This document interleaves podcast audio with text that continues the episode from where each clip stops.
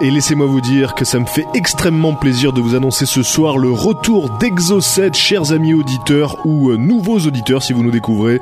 Sachez que dans Exo7, on va vous raconter des histoires étranges, on va vous dévoiler des informations insolites, on va vous parler de phénomènes mystérieux, bref, on va vous retourner le cerveau dans Exo7 à mes côtés. Thomas Bonsoir Patrick, moi aussi je suis extrêmement content que ça reprenne, ça fait, ça fait plaisir. et au micro, au micro, au micro, bon déjà Patrick et Thomas, et à la technique et également au micro parfois, c'est Mika. Salut à tous les deux, euh, j'espère que tout le monde va bien.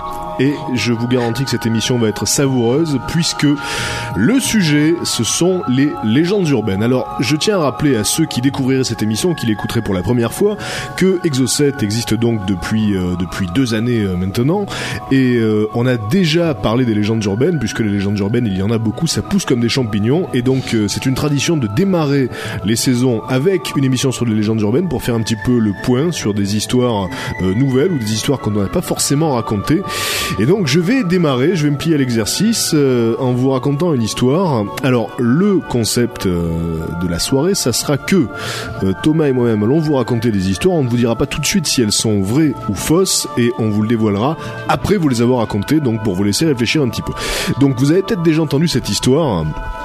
Alors pour ma part, euh, quand euh, quand on me l'a raconté, euh, le, le, lieu concerné était une grande surface du, sud de la France que je ne nommerai pas, hein, je ne donnerai pas la marque parce que donc ça peut porter préjudice. Donc on m'a on m'a raconté qu'un homme avait perdu son portefeuille sans s'en sans s'en apercevoir et une autre personne qui trouve ce portefeuille par terre donc accourt pour le lui rendre. Donc pour le remercier de son honnêteté, L'homme qui avait laissé tomber le portefeuille euh, s'approche de l'oreille de son bienfaiteur et lui dit écoutez euh, il faut que il faut que je vous dise quelque chose. Euh, évitez à tout prix le centre commercial ce week-end et dites à tout votre entourage de ne pas venir parce qu'il va se passer quelque chose de grave. Et lui en dit pas plus. Et le week-end arrive et effectivement une bombe éclate dans la grande surface, donc un attentat, et euh, la grande surface est évacuée. Et la personne a été sauvée, effectivement, ainsi que tout son entourage, puisqu'elle avait écouté euh, les conseils de, cet homme qui manifestement était impliqué dans les attentats. Voilà. Donc euh, cette histoire, vous l'avez peut-être déjà entendue aussi. Est-ce qu'elle est vraie ou est-ce que c'est une légende urbaine? Vous le saurez dans quelques instants. J'enchaîne avec une autre histoire, Euh, une, une histoire euh, qui concerne qui concerne le CD, hein, le support, le support CD, donc ce support ce support euh, numérique classique que- que- que- qu'on peut observer, qu'on peut toucher chaque jour, mesdames et messieurs, eh bien sachez qu'il y a une belle histoire derrière le CD, puisque donc ça se passe en 1982, c'est Sony et Philips qui inventent donc le CD, et ce CD mesure 12 cm de diamètre. Donc c'est la taille qu'occupe un morceau de 72 minutes. Et pourquoi 72 minutes me direz-vous? Tout simplement parce que parmi les chefs de projet, il y avait un fan de Beethoven, un fan absolu. Et donc ce morceau de 72 minutes, qui allait déterminer donc le format standard du support CD, c'est la 9e symphonie de Beethoven. Voilà, donc croyez-le ou pas, la 9e symphonie de Beethoven fait exactement 72 minutes et c'est pour ça que tous les CD audio font 72 minutes et pas une minute de plus. Voilà, voilà une belle histoire. Belle histoire. Belle histoire, donc euh, c'est c'est à vous de déterminer si elle est vraie ou pas. Et une troisième histoire, euh, une troisième histoire qui a dû faire flipper plus d'une personne, si vous l'avez entendu. Moi personnellement, c'est vrai qu'on me l'a répété beaucoup beaucoup de fois. Donc j'ai vérifié si c'était vrai ou pas. Vous connaîtrez la réponse dans quelques instants. Donc euh, vous avez peut-être entendu déjà dire qu'on avale en moyenne par année 8 araignées pendant notre sommeil. Alors ça varie, euh, 8 araignées, 10 araignées euh, et euh, moi très souvent j'ai vu des jeunes filles euh, des jeunes filles effrayées dire mais tu sais que il paraît que il paraît que, dans la nuit on avale des insectes comme ça et que sur une année ben, on en avale quasiment une dizaine. Alors euh, bon ben c'est vrai que c'est assez peu ragoûtant. Et euh, c'est avec cette histoire que je vais commencer tout de suite à vous dévoiler la vérité sur les légendes de ce soir. Bien figurez-vous que cette histoire donc est totalement fausse, mesdames et messieurs. Et je sais qu'il y en a, il y en a beaucoup qui, qui respirent là parce qu'il y en a qui s'étaient résignés, qui s'étaient dit bon ben chaque J'arrête de respirer quand je dors. voilà, euh, il y en avait, il y en a, je sais qu'il y en a déjà qui s'étaient résignés, qui s'étaient dit chaque année bon ben j'avale les araignées, c'est comme ça. Ben ma foi, je suis pas le seul. Bon, sachez que c'est totalement faux. Et ce qui est drôle, c'est que donc cette histoire a été euh, a été inventée euh, pour servir d'exemple en ce qui concerne les choses absurdes justement qui circulent sur internet et que tout le monde croit. Alors c'est une journaliste qui s'appelle Lisa Holst qui a créé sa propre liste de faits donc et, euh, et elle a pioché ce, celui des araignées dans un livre de 1954 qui démontait justement les idées reçues sur les insectes. Donc elle, elle, elle a pris comme un fait authentique, elle a balancé sa liste, et, euh, et c'est ce morceau-là, ce petit morceau de désinformation qui est devenu un des plus répandus du net. Et effectivement, c'est vrai, essayez, euh, essayez de demander autour de vous, euh, demandez à quelqu'un si euh, effectivement chaque année on avale des araignées, il y a de très fortes chances pour qu'on pour qu'on vous réponde, mais oui, tout à fait, c'est vrai, il y a eu des tests, il y a eu des expériences, on avale des araignées. Bon, ben, rassurez-vous, c'est faux. Voilà. Alors, je reviens sur les histoires que j'ai racontées plus haut. L'homme qui perd son portefeuille et qui, euh, qui donc euh, conseille son bienfaiteur de ne pas venir dans la grande surface durant le week-end. C'est une histoire, euh, c'est une histoire fausse, c'est une légende urbaine et euh, donc évidemment euh, on la retrouve dans, dans toutes les villes, hein, euh, alors que ce soit Marseille, Paris, Dijon, Lyon, New York. Alors il y a des variantes, on l'a, on retrouvée notamment après le 11 septembre et euh, donc euh, certaines euh, certaines versions de l'histoire disaient que euh, une personne avait ramassé le portefeuille de quelqu'un qui l'avait fait tomber et, euh, et, ce, et, ce- et ce- cette personne qui avait perdu son portefeuille lui avait conseillé d'éviter le World Trade Center le jour du 11 septembre parce qu'il y allait y avoir du grabuge. Donc euh, c'est le propre des légendes urbaines, c'est euh, bah, c'est de s'adapter, de s'assouplir et de se plier à l'époque. Voilà. Par contre, ce qui est, ce qui est étonnant, c'est que cette légende fonctionne parce que qui dit euh, qui dit terroriste dit personne qui ne considère pas la vie humaine. Donc pourquoi est-ce qu'ils préviendraient une personne? Pourquoi est-ce qu'ils auraient une espèce de once de remords à tuer cette personne-là qui a perdu son portefeuille et pas les milliers d'autres qu'il y a dans le bâtiment? Déjà. Donc voilà, enfin voilà, c'est vrai que c'est étonnant que c'est étonnant que ça prenne alors que dans la logique c'est impossible. Ah, c'est vrai qu'on peut imaginer une sorte d'ultime remords de la part du terroriste ou alors Voilà, quelqu'un qui est juste au courant parce que dans sa famille il y a des il y a des terroristes. Mais en tout cas moi donc voilà, je peux vous dire que dans mon entourage, il y a des gens qui m'ont raconté cette histoire avec de avec des grands yeux effarés en me disant mais écoute euh, mon cousin était à Bip, je ne citerai pas le nom du supermarché euh, cette semaine, euh, bon ben il y a quelqu'un qui lui a dit attention ce week-end. euh, donc voilà et je suis je suis quasiment certain qu'autour de vous, vous avez déjà dû entendre cette histoire au moins une fois. Et en ce qui concerne notre, euh, notre CD qui mesure 12 cm de diamètre, eh bien l'histoire est tout à fait authentique. Si les CD mesurent 12 cm de diamètre et donc euh, durent 72 minutes, c'est parce que, effectivement, parmi les chefs de projet, il y avait un fan de Beethoven qui a proposé la 9 symphonie, puisque c'est un morceau, un morceau universel, euh, dans lequel on trouve, on trouve beaucoup d'instruments, on trouve de la voix, donc c'est un morceau assez général avec plusieurs types de sons à l'intérieur. Et comme il fait 72 minutes, c'est devenu la taille standard des CD. Voilà pour cette première salve, mesdames et messieurs. Après une première pause musicale, Thomas enchaînera. Le morceau, c'est R. D'ailleurs, le titre, euh, c'est le, nouveau single euh, issu du dernier album de R, Restez sur Rage.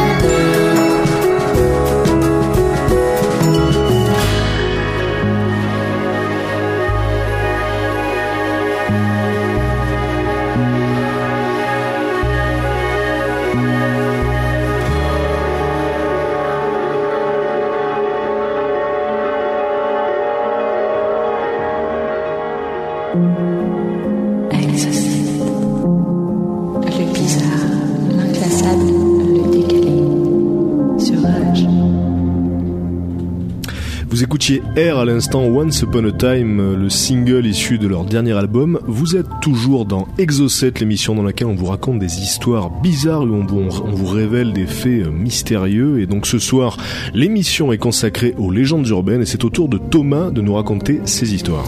Une légende ur- urbaine qui, qui, qui prend naissance euh, au moment de la Seconde Guerre mondiale et qui s'est généralisée à tous les conflits.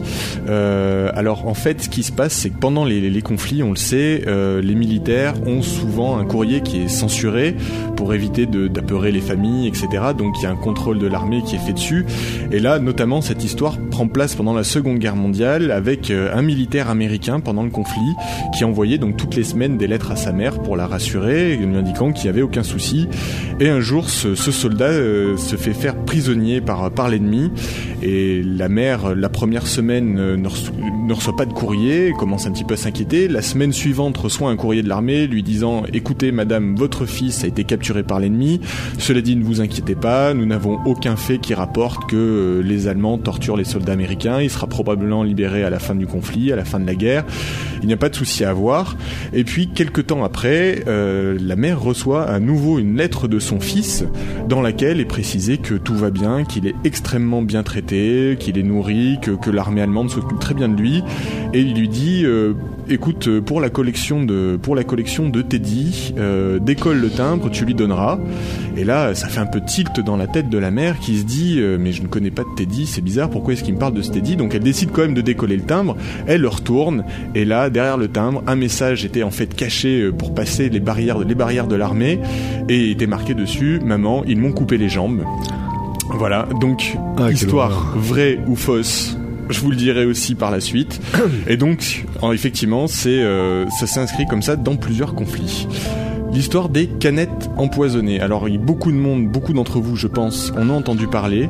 Euh, là, l'histoire euh, a commencé avec un homme qui était en bateau, qui décide de prendre un repas à bord de ce bateau, une sorte de pique-nique. Et puis, quelques temps après ce voyage en bateau, il se retrouve hospitalisé. Il meurt subitement d'une maladie au départ que les médecins ont du mal à déterminer. Et en fait, après autopsie, ils s'aperçoivent qu'il avait la leptospirose, qui est une maladie qui est véhiculée par les urines de rats. Donc ils se demandent comment est-ce qu'il a fait pour contracter cette maladie, parce qu'il n'a jamais été en contact avec les rats ni quoi que ce soit. Ils font une enquête parce que plusieurs cas similaires se présentent à leurs yeux, un petit peu partout dans le pays. hein, ça se passe aux États-Unis, donc plusieurs cas similaires apparaissent. Donc ils décident de faire une enquête et ils s'aperçoivent au bout de cette enquête qu'en fait c'était des canettes de soda qui étaient contaminées par de l'urine de rat. Donc pendant leur phase de stockage, en fait, elles étaient dans, des entrepôts où euh, ben, des rats vivaient tout simplement et donc urinaient sur les canettes. Pareil, est-ce que cette histoire est vraie ou fausse? Je vous le dévoilerai par la suite. Et enfin, puisqu'on est, est dans les sodas, euh, on va parler un petit peu de fast-food. Là, beaucoup d'entre nous ont entendu parler de cette histoire. Euh, la tête de poulet nuggets. Alors l'histoire, qu'est-ce que c'est? C'est une femme qui va, euh, qui va donc au drive d'un fast-food connu, qui commande donc son repas. Et parmi, parmi sa commande, elle demande une boîte de nuggets. Elle retourne chez elle et puis elle revient un petit peu affolée, apeurée euh, au restaurant où elle a commandé ses nuggets avec dans sa main une tête de poulet entière, donc en forme de nuggets. Donc euh, voilà, euh, elle porte plainte, elle gagne 400 000 euros de dommages et intérêts parce que le fast-food décide un petit peu de taire l'histoire et lui dit bon écoutez madame on vous donne cette somme là et puis vous vous arrêtez un petit peu. Alors voilà, pareil, est-ce que cette histoire est vraie ou fausse? Je vais vous la révéler euh, à la fin. Alors on va commencer par le message, le message sous le timbre. Alors, Euh, alors, si je puis me permettre, déjà quand tu as commencé à raconter cette histoire, j'ai cru au début qu'il s'agissait de la fameuse légende urbaine des timbres au LSD. C'est alors Parce ça, que- ça, ça rejoint effectivement un petit peu ce- cette idée euh, de, de timbre, de timbre mystérieux, on va dire. En, euh, en France, il y a encore euh, une dizaine d'années, euh, il y avait cette, cette rumeur qui disait que sur certains timbres, il y avait du LSD, donc si on les léchait, LSD, voilà. si on les léchait pour les coller, hop, on était drogué. Donc euh, c'est une légende. hein. C'est une légende aussi. Alors le message sous le timbre, évidemment, c'est une légende, c'est absolument faux. Quoique euh, il y ait certaines personnes qui disent qu'effectivement, historiquement, certains soldats ont pu utiliser ce stratagème-là pour faire passer des messages. Bien évidemment, l'histoire qui est derrière, euh, où c'est un homme qui s'est fait couper les jambes, etc. Ça, c'est de la pure invention qui s'est greffée un petit peu sur sur ce phénomène historique. On n'a même pas vraiment de preuve hein, que des soldats aient utilisé ce stratagème. Maintenant, c'est vrai que c'est assez intelligent comme moyen de déjouer la censure. Donc, en tout cas, l'histoire est fausse. Euh, concernant les canettes empoisonnées, donc là, pareil, beaucoup d'entre vous en ont entendu parler, beaucoup d'entre vous continuent à dire que ça existe. Cette histoire est absolument fausse, ce n'est jamais arrivé.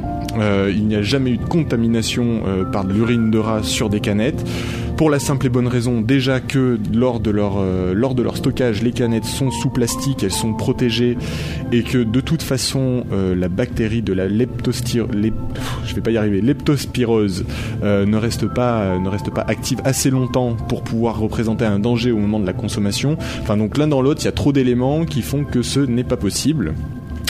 Et pour la tête de poulet au McDo, cette histoire est absolument vraie. Euh, alors par contre, ce qui est très étonnant derrière, c'est qu'on ne sait absolument pas comment cette femme a pu se retrouver avec une tête de poulet entière en forme de nuggets entre les mains, parce que euh, d'après les dirigeants du fast-food et de toute façon d'après tous les gens qui vont inspecter les, chaînes de fabrication de nuggets, etc., le processus de fabrication des nuggets ne devrait pas pouvoir laisser passer ce genre de choses. Effectivement, ils ont une petite tendance pour fabriquer les nuggets à jeter des poulets entiers, mais les, les, les parties du corps sont très très largement triées.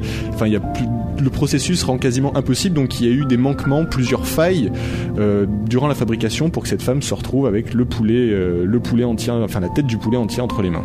Et on sait qu'il y a beaucoup de cas dans ce goût-là qui pourraient passer pour des légendes urbaines, mais qui sont authentiques. Beaucoup de cas de souris ou de rats qu'on a retrouvés euh, dans des dans des paquets de chips, dans des boîtes de conserve, parce que donc les souris s'égarent à l'usine dans les boîtes avant que les boîtes soient refermées ou que Bien les sûr. paquets soient refermés. Et donc c'est déjà arrivé effectivement qu'on trouve des, des animaux, euh, des petits animaux morts euh, dans, dans des boîtes. Euh, C'était donc ta dernière histoire, Thomas Oui, bah après j'en aurai, j'en ai trois, trois autres euh, que, que je vous réserve. Alors on va marquer une première pause, on est ensemble, je vous le rappelle, jusqu'à 8h30. C'est Exo7, vous nous écoutez sur Rage 102.5. Ce soir on parle de légende urbaine. Le morceau qu'on écoute tout de suite, c'est To Repel Ghost des Manic Street Preachers.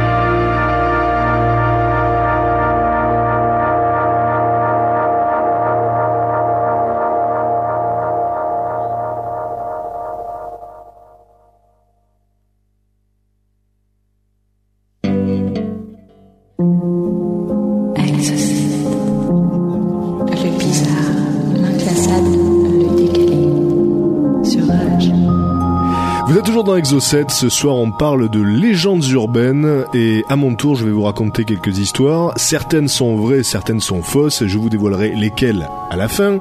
Donc euh, l'histoire que je m'apprête à vous raconter est particulièrement trash, donc je tiens à prévenir les parents qui écoutent cette émission avec leurs enfants, écartez-les du poste parce que bon, c'est Si assez... vous êtes sensible, euh, écartez-vous du poste de façon générale. voilà, disons que c'est- c'est c'est quand même assez, euh, c'est quand même assez violent. Alors donc, nous parlons d'une jeune fille qui, euh, qui a donc des démangeaisons euh, au niveau, euh, au niveau du sexe et donc euh, elle J'ai allumé mon micro, hein. Oui. donc elle découvre des vers. Alors elle est paniquée évidemment, elle va chez le, chez le gynécologue, le gynécologue effectue un prélèvement, il donne un traitement à cette jeune fille en attendant les résultats d'analyse. Et quelques jours plus tard, donc le docteur appelle la fille, il lui dit de venir d'urgence et quand elle arrive, il lui explique qu'on ne trouve les vers analysés que sur les cadavres. Alors, il lui demande si elle a quelqu'un qui côtoie des, bah, des morts dans son entourage, et là, elle lui répond que son mec travaille à la morgue. Donc évidemment une enquête est lancée et euh, le jeune homme finit par avouer qu'il a bien eu des rapports sexuels avec des cadavres et il est allé en prison. Donc voilà, ça c'est une histoire qu'on m'a racontée. Je tiens à préciser que la personne qui m'a raconté cette histoire travaille dans le milieu hospitalier. Donc je vous dirai dans quelques instants si elle est vraie ou fausse. C'est une légende hospitalière. La deuxième histoire est, euh, est assez superbe.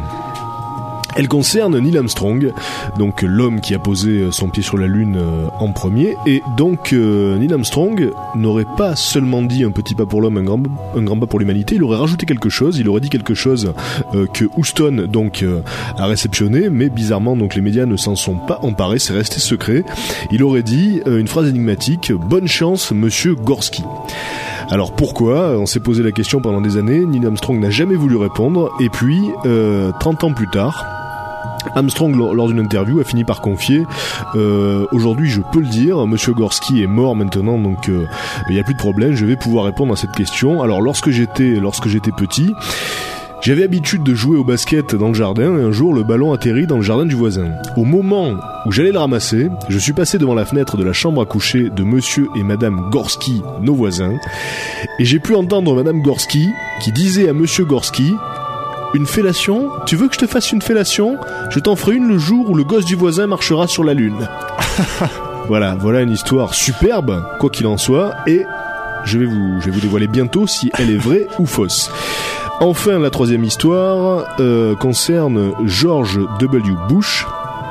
Et euh, donc le président des États-Unis ferait partie d'une société secrète composée par les familles les plus éminentes de l'université de Yale, qui s'appelle donc euh, la Fraternité de la Mort, autrement appelée School and Bones. Donc les membres de, de cette société se réunissent dans une crypte, discutent de l'avenir du monde et toutes les horloges de la crypte sont en avance de 5 minutes pour exprimer l'avance des School and Bones sur le reste de l'humanité. Donc euh, George Bush aurait fait partie de, cette, de, de cet ordre secret adolescent quand il était à l'université de, Yale et aujourd'hui c'est toujours un membre d'honneur de cette société. Donc euh, vous connaissez sans doute hein, pour les avoir vus dans les films les sociétés euh, alpha, bêta, gamma, zeta, euh, les, fraternités d'université. Donc celle-ci serait la plus secrète et la plus éminente. Mais de se dire que le maître actuel du monde fait partie de la fraternité de la mort, c'est vrai que ça peut faire froid dans le dos. Et enfin, dernière euh, dernière histoire. Euh, sur le parvis de Notre-Dame de Paris à l'entrée de la crypte archéologique il y a une plaque dans le mur. Et cette plaque est dédiée à 12 soldats parisiens qui sont tombés contre les vikings sur la rive sud de la Seine en 886 donc euh, évidemment, euh, chaque année, il y a des milliers de visiteurs hein, qui passent devant cette plaque, personne ne la lit. Mais donc, euh, il faut se représenter les Vikings sur leur Dakar, descendre la Seine et donc se battre avec ces 12 soldats qui sont donc tombés pour Paris contre les Vikings. Donc, vrai ou faux, hop, je vais vous le dévoiler tout de suite. On commence avec la fameuse histoire donc de cette jeune fille qui avait des démangeaisons au niveau au niveau du sexe. Donc cette histoire est fausse et, et c'est une histoire c'est une histoire très répandue que donc j'ai j'ai entendu assez récemment comme je vous le disais par euh, un proche qui donc travaille dans le milieu hospitalier et euh, quand il me l'a raconté ça me semblait tellement suspect parce qu'il y a tous les éléments de la légende urbaine. C'est-à-dire qu'on retrouve des thèmes euh, qui touchent à la mort, donc des thèmes macabres, des thèmes qui touchent au sexe, qui touchent à des tabous, donc nécrophilie. Ça, ça évoque aussi le fait qu'on connaît pas toujours nos proches.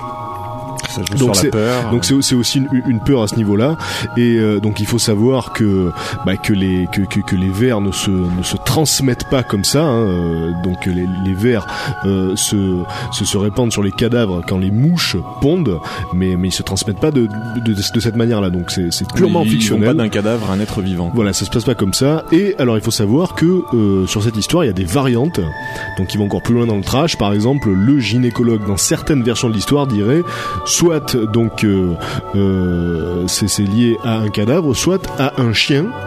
Donc voilà, ça, va toujours beaucoup plus loin dans le truc, euh, mais sachez donc que c'est faux. En ce qui concerne Neil Armstrong, donc malheureusement, c'est une très belle histoire, mais elle est fausse. Euh, elle est fausse. Neil Armstrong n'a jamais dit bonne chance, Monsieur Gorski. C'est bien dommage parce qu'on aimerait vraiment que ce soit vrai. C'est vrai. Et c'est tellement beau d'ailleurs que euh, un court métrage a été fait à partir de cette de cette légende urbaine. Donc euh, voilà. Euh, En même temps, encore une fois, le propre des légendes urbaines très souvent, c'est que ça ressemble à une blague. C'est-à-dire qu'il y a une intro, un développement, une chute parfaite. On se dit, c'est euh, c'est tellement c'est tellement nickel que ça pourrait être une blague. Sauf que c'est des blagues macabres la plupart du temps. Donc là, en l'occurrence, c'est tellement beau qu'effectivement, c'est une légende urbaine.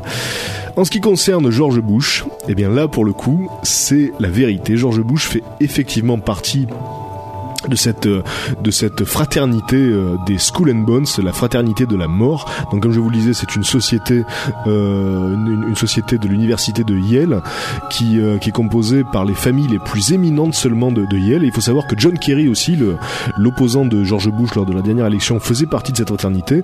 Donc euh, voilà, c'est une sorte de club étudiant de luxe euh, avec des gens qui se réunissent qui se réunissent dans une crypte et bah ça, ça fait froid dans le dos mais George Bush lui-même l'a donc euh, l'a donc euh, avoué dévoilé dans une interview au New York Times.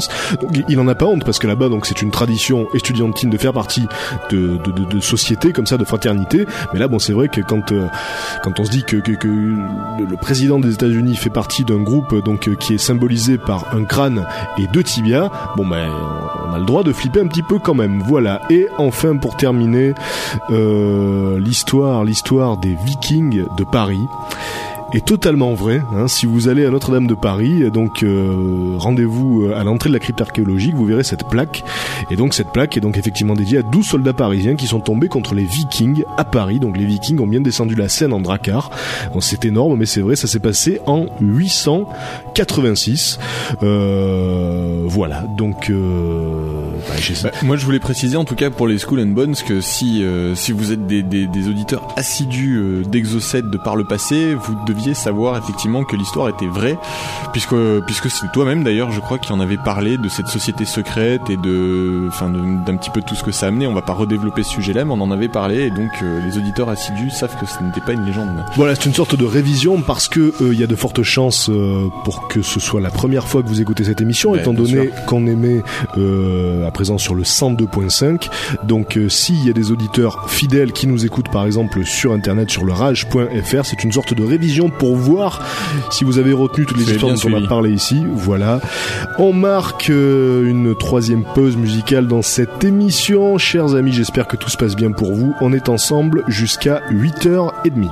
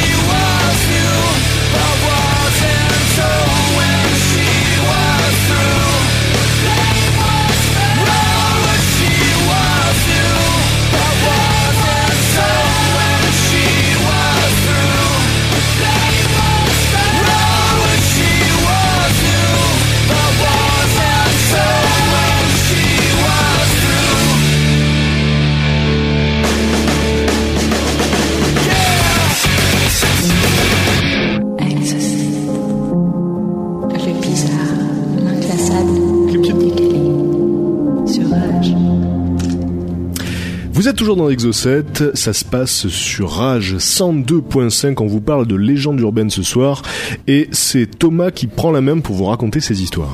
Alors moi, ma première histoire concerne euh, un homme qui était très très gros, qui a décidé donc de faire un régime pour perdre du poids.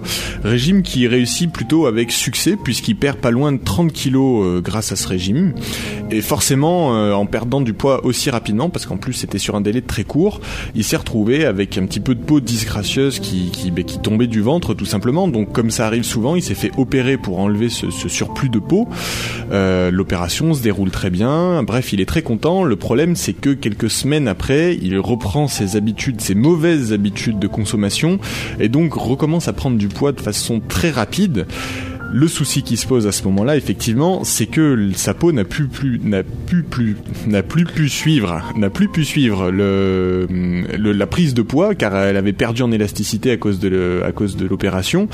Et donc, au fur et à mesure, elle a commencé à se déchirer, et l'homme est mort, euh, est mort tout simplement d'hémorragie externe à cause de son ventre qui aurait explosé littéralement euh, sous, son propre poids. Donc, est-ce que c'est une histoire vraie ou une histoire fausse Je vous le dévoilerai par la suite. Euh, les portables et les stations-service. Alors, on en, en parle beaucoup. Euh, vous remarquez que quand on va dans les stations-service, il y a des petites pancartes qui nous indiquent bien qu'il est interdit de téléphoner pendant qu'on est en train de se servir de l'essence. Pourquoi? Parce que plusieurs cas de brûlure se sont avérés, euh, se sont avérés vrais euh, sur des gens. Alors des cas de brûlure à l'aine, au visage, par exemple les gens qui ont leur téléphone mobile dans leur poche sont en train de se servir de l'essence. Le téléphone se met à sonner à ce moment-là parce qu'il reçoit un appel. Ça crée une étincelle, ça remonte le long du pantalon, ça brûle l'aine, ça peut brûler le visage aussi si la personne est en communication avec son téléphone. Et donc il y a eu toute une note euh, de Shell à ce sujet-là, et plusieurs expérimentations, et euh, apparemment ce qu'il serait même recommandé de faire quand on prend de l'essence, c'est de ne même pas avoir le téléphone sur soi ou même pas dans la voiture, car certaines voitures auraient carrément explosé suite à l'appel d'un téléphone mobile dans une station-service. Pareil, est-ce que c'est vrai ou est-ce que c'est faux? Vous verrez ça par la suite. Et puis tout à l'heure, tu racontais euh, une jolie histoire, euh, une jolie légende urbaine. Je vais à mon tour vous en raconter une. Alors ce- cette histoire se déroule dans un avion où, euh, où une femme blanche et un homme noir sont assis côte à côte. Et euh, la femme blanche est un petit peu énervée, un petit peu irritée. Et là l'hôtesse euh, l'hôtesse de l'air arrive. Donc ils sont en classe économique. Et l'hôtesse de l'air arrive et elle se fait interpeller par la femme blanche qui dit Madame comment pouvez-vous me laisser à côté de cette chose? Donc ce, sont les mots de cette femme. Elle dit euh, voilà je veux pas être à côté d'un noir. Retrouvez-moi une autre place. Donc l'hôtesse de l'air dit bon écoutez madame on, on va voir ce qu'on peut faire. Je vais voir avec le commandant. Elle revient quelques minutes après et dit, euh, et dit à la femme, bah, écoutez, euh, on a on a plus de place, euh, on a plus de place en place économique. Il n'y a plus qu'une seule place disponible à bord de l'avion. Elle est en classe affaires. Euh, maintenant, le commandant euh, qui comprend très bien, euh, qui peut très bien comprendre comment est-ce qu'on ne veut pas être assis à côté d'un tel monstre, pour une fois va faire un geste exceptionnel et euh, va vous donner cette place en classe affaires. Et quand elle dit ça, en fait, elle regarde l'homme noir à côté de, de la femme blanche. Et là, forcément, tout l'avion se lève en applaudissant, en disant bravo, voilà, etc. Donc quelque part, elle, offre la place en classe affaires à l'homme noir en lui disant que la femme à côté de lui est un monstre parce qu'elle ne le considère pas. Donc pareil, est-ce que cette histoire est vraie ou fausse? Je vais vous le dire quasiment tout de suite.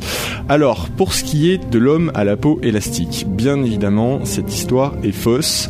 Euh, elle découlerait même euh, directement du film Seven. Donc, pour ceux qui l'auraient vu, et je pense qu'ils sont nombreux, euh, on connaît tous ce passage au début du film où on trouve le cadavre d'un homme de forte corpulence mort dans sa cuisine. Donc, ça découlerait euh, directement de, ce film-là. Ça serait très fortement inspiré. D'ailleurs, on retrouve cette idée de d'éclatement de l'abdomen euh, à cause d'une trop forte ingestion de nourriture. Et bien évidemment, euh, quand des médecins enlèvent de la peau, ils l'attendent pas comme comme un string au soleil, je dirais. ils, ils attendent pas, ils pas à mort. Forcément, ils laissent suffisamment d'élasticité pour que au moins la personne puisse se plier. Et si la personne peut se plier, elle peut aussi prendre du poids. Ça ne pose aucun souci. De toute façon, on ne grossit pas assez vite pour que la peau ne puisse pas suivre derrière. Euh, concernant les stations de service et les portables. Ces histoires sont absolument vraies. Effectivement, plusieurs cas se sont avérés exacts de gens qui se sont retrouvés grièvement brûlés en plus et de voitures qui ont réellement pris feu suite à des coups de fil dans des stations-service. Euh, le phénomène euh, est physiquement explicable, euh, donc je me lancerai pas dans cette explication-là, mais sachez effectivement que quand vous recevez un appel, ça peut provoquer une légère, une légère étincelle, imperceptible à l'œil nu, hein, parce qu'il y a une mise en charge en fait des circuits électroniques. Et donc, en contact de vapeur d'essence, qui est euh, qui est un gaz extrêmement inflammable, l'explosion a des chances d'arriver. Alors maintenant, c'est une chance sur euh, plusieurs milliards, mais ça explique pourquoi est-ce que dans les stations-service, en tout cas, on nous signale bien avec des gros panneaux qu'il est interdit de téléphoner. Donc même à la rigueur, laissez votre téléphone dans les voitures quand quand vous prenez de l'essence. Et puis, euh, bien qu'elle soit très jolie, ma dernière histoire, euh, en tout cas, ne peut pas être vérifiée. Euh, elle a existé sur plusieurs compagnies, sur plusieurs vols. C'est fait qui est relaté par plusieurs passagers. Euh, elle est certainement plus inspirée parce que parce qu'elle est jolie, parce qu'elle dénonce, euh, parce qu'elle dénonce un acte tout simplement et purement raciste. Donc, elle a, elle a, bien fonctionné. Maintenant, effectivement, a priori, elle serait plutôt fausse puisqu'en tout cas, il n'y a aucun moyen de la vérifier et qu'elle a fait le tour, de le tour du monde et que quasiment toutes les compagnies aériennes euh, ont été témoins de, ce genre de, de phénomène. Et voilà, donc bien qu'elle soit bien, bien belle, elle n'existe pas. Alors merci Thomas et d'ailleurs dans les euh, dans les infos bizarres de la semaine vous verrez qu'il y a une histoire euh, assez proche de celle-là hein, puisqu'il s'agit donc d'un passager euh, en classe économique qui passe en première classe. Mais bon je ne vous dis pas tout de suite dans quel état. Je vous le dirai tout à l'heure. On marque une pause musicale après laquelle donc je vous offrirai ma dernière salve de légendes urbaines. Restez avec nous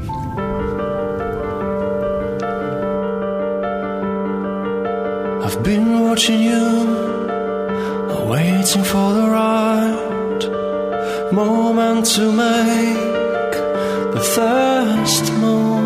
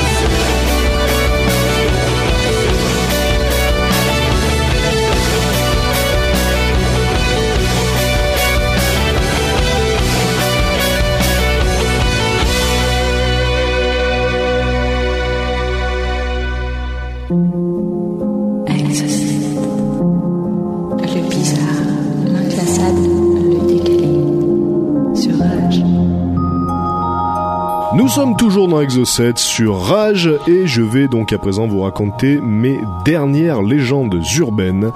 Euh, si vous nous rejoignez à l'instant, je vous rappelle le concept de la soirée. On vous raconte des histoires et on vous dit à la fin s'il s'agit d'histoires authentiques ou si c'est bien des légendes urbaines. Alors euh, voici une histoire particulièrement, euh, particulièrement douloureuse, je dirais, pour qui l'entend et pour qui la raconte aussi. Je, je vous rassure, ça se passe au Brésil. C'est un homme donc qui, qui part en vacances au Brésil et il faire la fête dans un bar. Sur place, il rencontre une très belle jeune femme et après quelques verres bien tassés, il perd connaissance.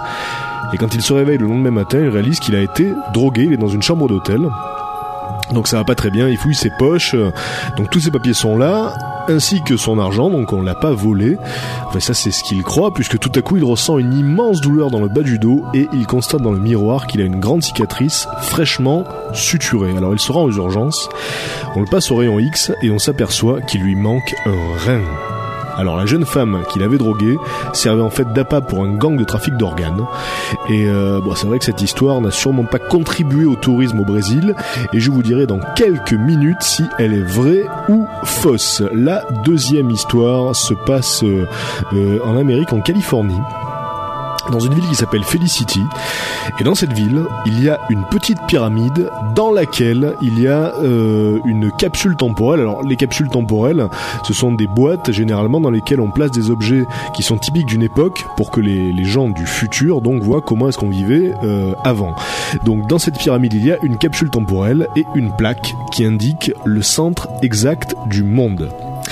Donc euh, cette plaque à Felicity en Californie est le centre officiel du monde et euh, donc ça a été reco- ça a été reconnu euh, par par un groupe donc d'officiels et euh, donc cette ville a été fondée en 1985 par un, un financier français qui s'appelle Jacques-André Istel.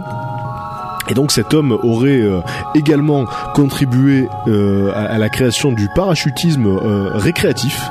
Donc euh, en- en- dans le cadre des loisirs, pas, pas le parachutisme militaire. ouais. Et, euh, et donc voilà, euh, sans le centre du monde. Alors je, je vous rappelle que bien évidemment, hein, quand on se trouve sur une sphère, eh ben, n'importe quel point est le centre de, la sphère, par définition.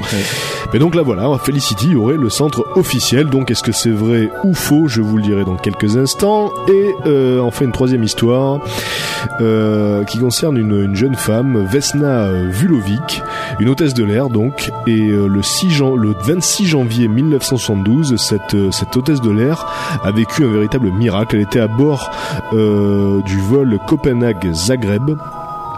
Et l'avion dans, lequel elle était survolée un petit village tchèque et à 10 160 mètres d'altitude exactement, une bombe explose à l'intérieur de l'avion.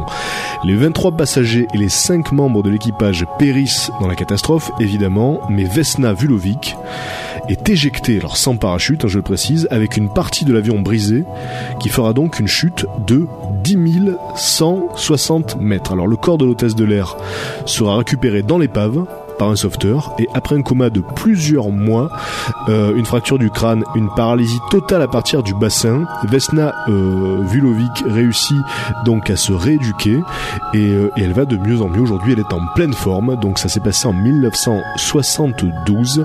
Euh, voici, voici donc les trois dernières légendes de la soirée.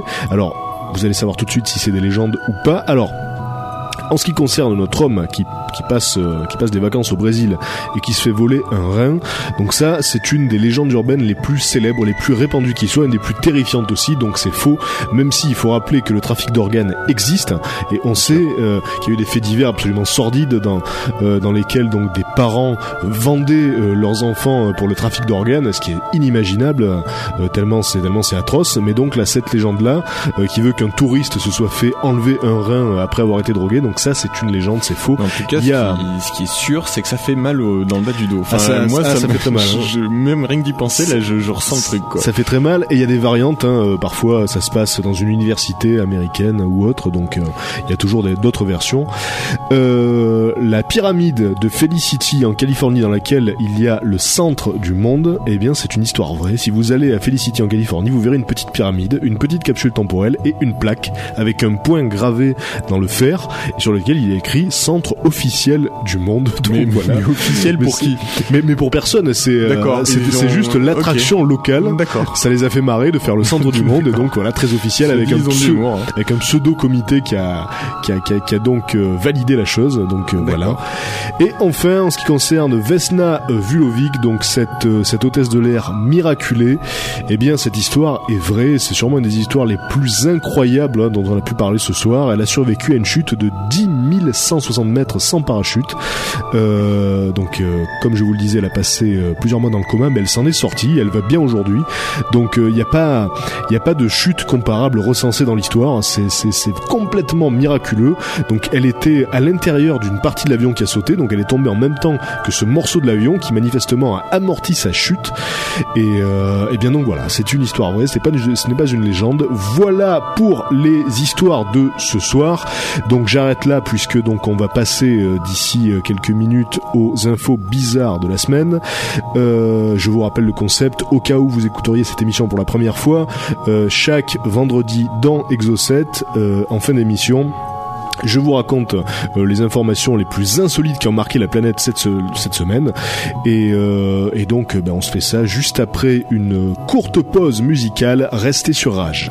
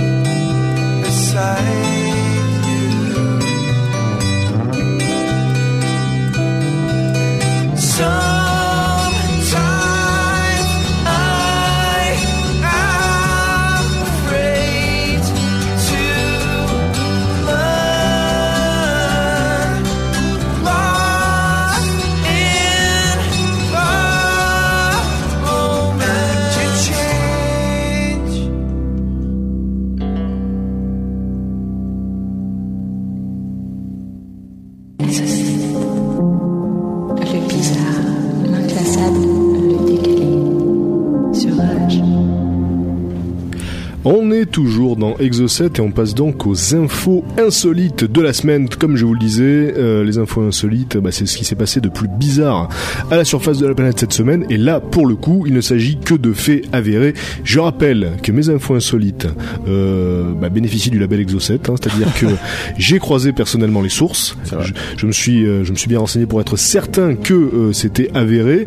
Et donc les sources sont fiables. Donc euh, les histoires qui viennent de, de, de des infos insolites que je vais vous présenter viennent soit de, de, de l'AFP, soit de Reuters, soit de, de l'AP et de, de sources fiables, tu as raison de le préciser parce que Bah oui. nombreux d'émissions, nombre d'émissions concurrentes ne prennent pas forcément cette peine. Bah, le truc, c'est qu'après avoir fait une émission consacrée aux légendes urbaines, on En aurait un petit peu l'air con de raconter des histoires sans vérifier nos sources. Donc là, pour le coup, clair. si ça s'avère faux, déjà, ben, moi je vous le dirai les semaines qui viennent, et puis surtout, bah, ça voudrait dire que les sources les plus fiables elles-mêmes se sont trompées, donc on aura quand même une excuse. Alors, cette première histoire que je vais vous raconter se passe dans un avion, tiens, justement, euh, un avion de la British Airways, et euh, c'est un, c'est un homme d'affaires qui s'appelle Paul Trinder, un homme d'affaires de 54 ans qui s'est réveillé durant le vol euh, qui reliait Londres à New Delhi, à côté d'une morte. Alors, ce qui s'est passé, c'est que c'est que une vieille dame qui voyageait en classe économique est décédée pendant le vol, et donc le staff de l'avion l'a amenée en première classe. Parce qu'apparemment, donc, il n'y avait pas assez de place pour étendre son corps, qui n'arrêtait pas de glisser à cause des turbulences de l'avion. Et donc, euh, notre homme d'affaires s'est réveillé, a vu le staff de l'avion poser le cadavre, et euh, là, il a dit au steward, qu'est-ce que vous faites Euh, Qu'est-ce que qu'est-ce que c'est que cette femme Elle a l'air malade. Et l'autre lui a dit, elle est morte. Et euh, donc, euh, la compagnie n'a pas remboursé son billet à cet homme. Par contre, il y a eu des excuses, et il faut savoir, et ça, c'est vrai que c'est quand même très surprenant, même si c'est assez logique, 10 personnes chaque année meurent, donc sur les vols de la British Airways euh, en l'occurrence, mais euh, sur, sur, sur, sur, tous les, sur tous les avions, hein, d'une manière générale, des gens meurent, et donc British Airways, c'est 10 personnes par an en moyenne. Voilà, c'est c'est c'est c'est insolite, mais c'est Ouais, logique en même temps. Il faut bien que les gens meurent. hein. Voilà. Donc euh, la deuxième histoire euh, concerne un Chinois qui s'est fait réduire les zygomatiques. Alors les zygomatiques, bon, c'est les muscles hein, qui font rire, mais c'est aussi les os euh, visibles, les os des pommettes. Donc voilà, il y a les os zygomatiques et les muscles zygomatiques. Donc là, il s'agit des os zygomatiques. Euh, euh, donc ce Chinois s'est fait, réduire ses- ses os pour que sa femme donc puisse vivre plus longtemps. Vous me direz, mais quel est le lien de cause à effet Eh bien tout simplement, euh, notre notre chinois donc euh, qui s'appelle Lang explique que il y a plusieurs médiums qui lui ont expliqué que ces euh, que ces zygomatiques proéminents euh, portaient malheur à sa femme, étaient en train de la tuer et donc il a décidé de se faire opérer. Alors il a 48 ans cet homme-là et il dit euh, je crois que c'est vrai sans aucun doute parce que euh, il arrive toujours des il arrive toujours des, des, petits euh, des petits soucis à ma femme alors que moi j'ai aucun problème. Par exemple chaque matin euh, bah moi je vais chercher je vais chercher la bouteille de lait en bas de l'escalier. J'ai jamais eu de problème. Ma femme l'a fait une fois, elle s'est cassé les jambes et puis on a un, on a un banc dans le jardin, je m'assois toujours dessus, il y a jamais de souci. Hop, ma femme s'est assise dessus, elle, le banc s'est cassé. Donc il est persuadé qu'à cause de ses de ses os de joue proéminents, sa femme donc a le mauvais œil et il s'est fait opérer. Alors le chirurgien a accepté de l'opérer, mais il a quand même conseillé de se débarrasser de ses superstitions. Donc c'est un petit peu euh, le type de cas de conscience qu'on peut trouver dans la série Nip Tuck. Ouais. Donc euh, les, les chirurgiens acceptent d'opérer, mais bon en même temps euh, ils, ils essayent de, de raisonner le, le patient. La troisième information insolite de la semaine, c'est c'est un homme, un bosniaque qui s'appelle Amir Veabovic, il a 45 ans. Et cet homme a simulé sa propre mort, il a simulé des funérailles, tout simplement pour voir qui venait à son enterrement. Alors, il a donc organisé euh, des obsèques et il s'est caché dans des buissons pour voir qui était là, et il n'y avait que sa mère, qui est, donc venue à son enterrement. Alors cet homme a écrit une lettre aux 45 personnes qu'il avait invitées à ses funérailles, il les a incendiées, il a dit j'ai payé beaucoup d'argent pour avoir un faux certificat de décès, et euh, donc pour que, pour que les croque-morts portent un, un cercueil vide, et euh, aujourd'hui au moins bah, je sais qui sont mes vrais amis, euh, puisque personne n'est venu donc me présenter euh, ces, ces, ces- ces derniers, ces derniers, ces derniers respects. Encore, il y avait sa mère. Alors euh, bon, moi je me dis que s'il y avait vraiment personne à cet enterrement, c'est que ce gars devait vraiment être un chieur. Ouais. Et, et la preuve, c'est qu'il va jusqu'à faire un truc aussi Ben gros, voilà, c'est clair. Donc voilà. Euh, en tout cas, l'histoire ne dit pas si la mère était au courant ou pas, mais je crois quand même qu'il a poussé le vice jusqu'à ne pas lui dire, parce que sinon, elle aurait pu le répéter à son entourage. Donc euh, voilà. Et j'imagine que c'est le fantasme de beaucoup de personnes de savoir qui viendrait à ses funérailles. Donc lui euh, l'a réalisé. On part à Minneapolis avec euh, la police de Minneapolis donc qui, qui essaye de comprendre comment est-ce qu'un garçon de deux ans a tiré sur son père. Donc euh, Abbott, euh, non pas Abbott, excusez-moi, euh, un, un homme de 24 ans donc s'est rendu à l'hôpital de Abbott euh, euh, qui se trouve donc à Minneapolis, voilà. Et il avait donc, euh, il, il avait une blessure au bras. Il a expliqué que son fils de 2 ans avait pris un, un flingue du sac de sa mère et lui avait tiré dessus. Donc il aurait pu carrément tuer son père, ce gosse-là. Et Ah, Mais il s'est visé. Ah, manifestement, il s'est visé. Et donc, euh, un des spécialistes de, de, de, la brigade a dit que un petit enfant peut réussir à tirer avec une arme automatique, puisque donc la pression requise sur la gâchette est très légère. Donc l'histoire est plausible. Manifestement, euh, c'est jouable. Euh, on, on fait un détour, on fait un détour par par l'Europe, hein, puisqu'il s'agit d'une découverte internationale qui implique 19 mathématiciens donc qui, qui a résolu un problème vieux de 150 ans, un problème de maths. Donc il s'agissait de décrire une structure en 248 dimensions, la plus complexe de l'histoire de la géométrie, donc le nombre de données obtenues dépasse celui du génome humain. Les mathématiciens ont mis 4 ans pour venir à bout de cette structure, grâce à des super ordinateurs en plus de ça. Donc si les calculs étaient écrits à la main en petits caractères, ils couvriraient Manhattan, c'est quand même pas rien, et euh, l'équipe espère que, que ce travail permettra d'aider la recherche en physique, notamment euh, euh, la théorie des cordes qui implique un univers en 11 dimensions, donc effectivement là vu qu'ils sont calculés euh, une structure en 248 dimensions, ça peut aider, et, euh, et il faut savoir que euh, encore une fois, d'après euh, les mathématiciens qui ont participé à ce à ce à ce problème de maths, on va dire, euh, il n'y a pas plus difficile. C'est-à-dire que en maths, un des plaisirs vient du fait qu'on peut toujours trouver plus dur dans les problèmes. Là, ils ont dit il n'y a pas plus dur que ça. Voilà, c'est le sommet là. Et, et, et pour pour essayer d'expliquer à quel point c'était complexe, ils disaient la plupart des mathématiciens, la grande majorité, ne sait même pas de quoi il s'agit. Voilà, ne comprendrait pas. Donc euh, voilà. Euh, une, une histoire qui se passe euh, qui se passe à Superior dans le Wisconsin, donc aux États-Unis. Un jeune homme de 20 ans qui a reçu, alors bon, je tiens à vous prévenir que, que l'hi- que l'histoire euh, n'est pas particulièrement ragoûtante, donc il a reçu euh, une mise à l'épreuve après qu'on ait pu prouver qu'il avait eu euh, une relation sexuelle avec un cerf mort. Voilà. Donc, euh, donc la, dans- la, la sentence exige également que donc cet homme euh, se fasse soigner dans un institut euh, spécialisé, un institut euh, pour la santé sexuelle et psychologique de Duluth dans le Minnesota. Mais il faut savoir qu'il en est pas à son coup d'essai, ce, ce jeune homme, puisqu'il avait déjà, il avait déjà été condamné à 18 mois de prison en avril 2005. Tenez-vous bien pour avoir tué un cheval dans le but d'avoir des relations sexuelles avec. Donc là, je pense qu'on peut clairement parler d'un garçon dérangé. On peut Oh, parler d'un vrai, peine. d'un vrai souci psychologique. Euh, et c'est avec cette histoire euh, qu'on va marquer la première partie des infos insolites. On va écouter, bah, écoute, on va écouter le morceau qui suit. J'avais pas prévenu Mika, donc euh, c'est le morceau qui suit sur le disque. Une pause musicale et on se retrouve pour la suite et la fin d'Exocet.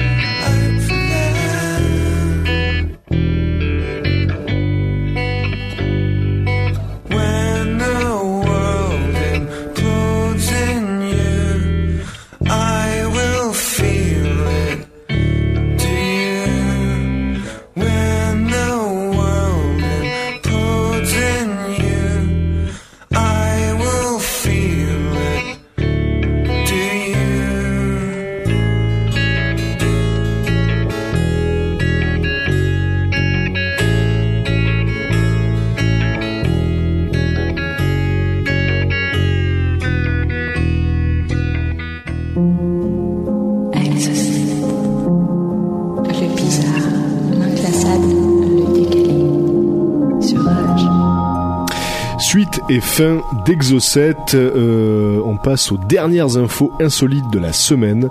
Donc euh, une histoire qui se passe aux États-Unis euh, une fois de plus parce qu'il se passe pas mal de trucs bizarres là-bas. C'est normal, c'est gros en même temps, c'est logique. Donc euh, c'est une histoire de taxi. Vous allez voir que c'est digne du film donc puisque ce taxi a heurté un bloc de glace sur une autoroute et euh, le, le- le taxi a, a déraillé. Il, il est rentré dans une des, des glissières de sécurité. Le taxi a déraillé. Bon, bref, voilà, on va le dire comme ça. Le taxi a, dérapé. Hein. Et donc il a heurté une glissière de sécurité, il a fait un saut périlleux et, euh, il est tombé 10 mètres plus bas sur la route, sur ses roues. Donc voilà, comme dans les films quoi, hein. donc imaginez la scène, euh, saut périlleux, euh, 10 mètres de chute et il retombe pile sur les roues. Et euh, à tel point que le passager et le chauffeur croyaient être toujours sur la même route. Parce que bon, ils se demandaient comment c'était possible. Et euh, évidemment, le taxi est un petit peu compressé comme une crêpe. Alors, le passager a réussi à sortir à coup de pied, hein, il a cassé la porte. Et par contre, le, le, le- le conducteur a dû être désincarcéré, mais pas de bobo majeur. Tous les deux s'en sont bien sortis. Donc là, on peut parler euh, de miracle quand même, parce que réussir à tomber sur la route, sur les roues, sans toucher personne, en plus de ça, euh, euh, ni heurter un mur ou quoi que ce soit, c'est quand même assez énorme. Donc, euh, euh, bravo les gars. Un Une- bloc de glace quand même. Un bloc de glace, ouais, parce qu'apparemment ça gèle là-bas. Donc un bloc de glace qui avait dû se détacher euh, et puis qui était tombé sur la route. Donc euh, Ça, c'est pas de chance. voilà. Alors, Ils ont de la chance dans leur malheur, quoi. des milliers de personnes affluent actuellement au domicile d'un policier indien à Port Blair sur les îles Andaman. C'est euh, c'est au large de, de l'Inde. Et euh, donc euh, ces touristes, ces touristes, non pas seulement des touristes, des fidèles, vous allez voir, affluent pour prier devant deux portraits de Jesus Christ en personne, des portraits qui auraient saigné. Euh, ces deux dernières semaines. Donc euh, le, le- le- le- policier indien en question, euh, Eric Nathaniel, a remarqué un fluide rouge qu'il a pris pour du sang. Et ce fluide s'est coulé d'un portrait de Jésus dans sa maison. Il a expliqué que, bah, que, que lui et sa famille euh, ont allumé des cierges, ont prié toute la nuit, puis le sang a séché, et il a recommencé à s'écouler des mains et du cœur de Jésus sur un autre portrait. Alors, il faut savoir que la peinture rouge qui est utilisée dans ces portraits peut fondre en raison de l'humidité. Euh, J'ai vu moi-même d'ailleurs la photo, et euh, très, il faut savoir déjà que le Jésus en question est habillé de rouge, tout de rouge vêtu, et que bon, il y a comme, il y a comme quelques traînées effectivement, mais bon, de là à dire que c'est du sang, c'est- il y a quand même un grand pas. Et une des explications, c'est effectivement que la peinture a coulé avec l'humidité, mais ça n'empêche pas, hein, vous savez comment ça se passe dans ce genre de cas, ça n'empêche pas les fidèles d'arriver par bateau entier euh, euh, pour euh, bah, pour prier. Et d'ailleurs, la police a dû déplacer un des tableaux à l'évêché pour pouvoir l'exposer au public, parce qu'ils ont du mal à contrôler la foule. Voilà. Alors quand on sait qu'une tache d'humidité peut provoquer euh, peut provoquer des crises d'hystérie, on peut imaginer qu'un tableau du Christ qui est censé saigner, bah, ça puisse faire déplacer des masses. Et on termine avec euh, une histoire de, de pétage de plomb. hein. Je pense qu'il n'y a pas d'autre mot. Ça se passe, euh, ça se passe encore une fois aux États-Unis, dans l'Oregon. C'est un homme qui euh, qui s'est qui s'est habillé euh, qui s'est habillé dans un uniforme de la deuxième guerre mondiale et qui a attaqué deux employés euh, au musée de l'aviation. Alors cet homme, vous allez voir, s'appelle Gérald Lahaye et il est rentré en fait euh, par l'arrière euh, du musée, il est rentré par infraction. Et il a pété la, la, la vitre euh, qui protégeait donc un uniforme qui était exposé là, un uniforme de la, de la deuxième guerre mondiale. Il a endossé euh, la veste, euh, le chapeau, le pantalon de cet uniforme de la deuxième guerre mondiale. Et, euh, et pendant que lui donc euh, rentrait par infraction dans ce musée, il y avait deux employés du musée qui, bah, qui venaient bosser. hein, c'était c'était lundi matin. Donc euh, il y avait Philippe Giger, 33 ans, qui est donc qui est donc un des un des responsables du musée, et Cheryl McKay, 62 ans, qui elle s'occupait de la cafétéria. Et donc euh, notre fou furieux euh, a frappé le jeune et il a mordu, euh, j'allais dire la vieille, mais non, il a, il a mordu Cheryl McKay. Et euh, en plus de ça, il est aussi accusé d'avoir tiré euh, la, la- la sonnette d'alarme. Et en plus, il a fait péter une télévision sur le sol. Donc là, si c'est pas du pétage de plomb en bonne et due forme, je pète une vitre, je vole un uniforme, je le mets, je mords les gens. Voilà, c'est sur cette histoire qu'Exo7 s'achève. J'espère que vous avez pris du plaisir à l'écoute de cette émission. Juste après, c'est la soirée live sur Rage avec euh, avec bruit de scène et euh, et puis des morceaux en live. Donc voilà, j'espère que vous allez passer une bonne soirée. On se retrouve la semaine prochaine pour Exo7. Merci Thomas, merci Mika. Bye bye. Bonsoir à tous. Exocet.